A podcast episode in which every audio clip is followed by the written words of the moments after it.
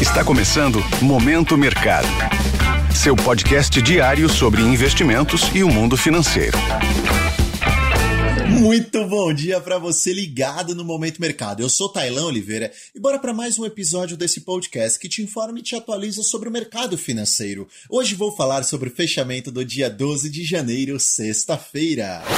Cenário internacional. No exterior, o grande destaque ficou por parte do PPI dos Estados Unidos, que é o índice de preços ao produtor. Projetava-se para dezembro uma alta de 0,1%, e na verdade o dado trouxe uma queda de 0,1%. E ouvinte, a verdade é que o mercado está bastante reativo às informações que são liberadas, principalmente de avanço de preços, pois o Banco Central americano não trouxe em suas últimas reuniões com muita clareza quais seriam seus próximos passos. Portanto, o mercado vai operando de acordo com tais informações que são divulgadas.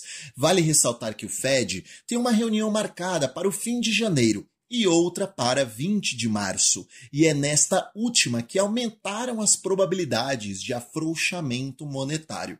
Apesar da possível menor atratividade da renda fixa, o que poderia beneficiar a renda variável, o balanço dos bancos americanos do quarto trimestre não agradou muito. Então Dow Jones caiu 0,31% e S&P 500 e Nasdaq ficaram praticamente de lado. Em relação à renda fixa, os treasuries, títulos públicos americanos considerados um porto seguro pelos investidores, tiveram desempenho de fechamento, ou seja, os títulos apresentaram redução de remuneração em meio aos dados de inflação ao produtor abaixo do esperado. Vale ressaltar que o petróleo, ao longo da sessão, teve desempenho de alta, em razão dos conflitos ocorridos no Oriente Médio, após ataque dos Estados Unidos e Reino Unido aos Houthis, grupo rebelde no Iêmen. Este conflito pode influenciar o canal de Suez, que fica entre o Mar Vermelho e o Mediterrâneo, tendo grande impacto ao comércio global.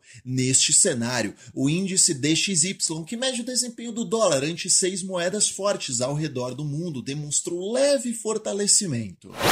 Cenário nacional. A respeito do ambiente local, no câmbio, o dólar apresentou depreciação de 0,36% a R$ 4,85 em meio ao recuo das treasuries. Sobre a renda fixa local, a curva de juros apresentou um comportamento de fechamento, ou seja, os títulos passaram a ter uma menor remuneração. Sobre a bolsa de valores, o índice Bovespa fechou em alta de 0,26% a 130.987 pontos.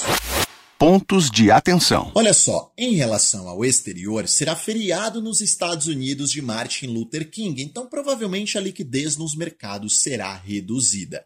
Lá na União Europeia, terá um encontro do Eurogrupo, bem como a balança comercial da região. Em cenário local, teremos a divulgação do Boletim Focus com as principais informações do mercado financeiro local.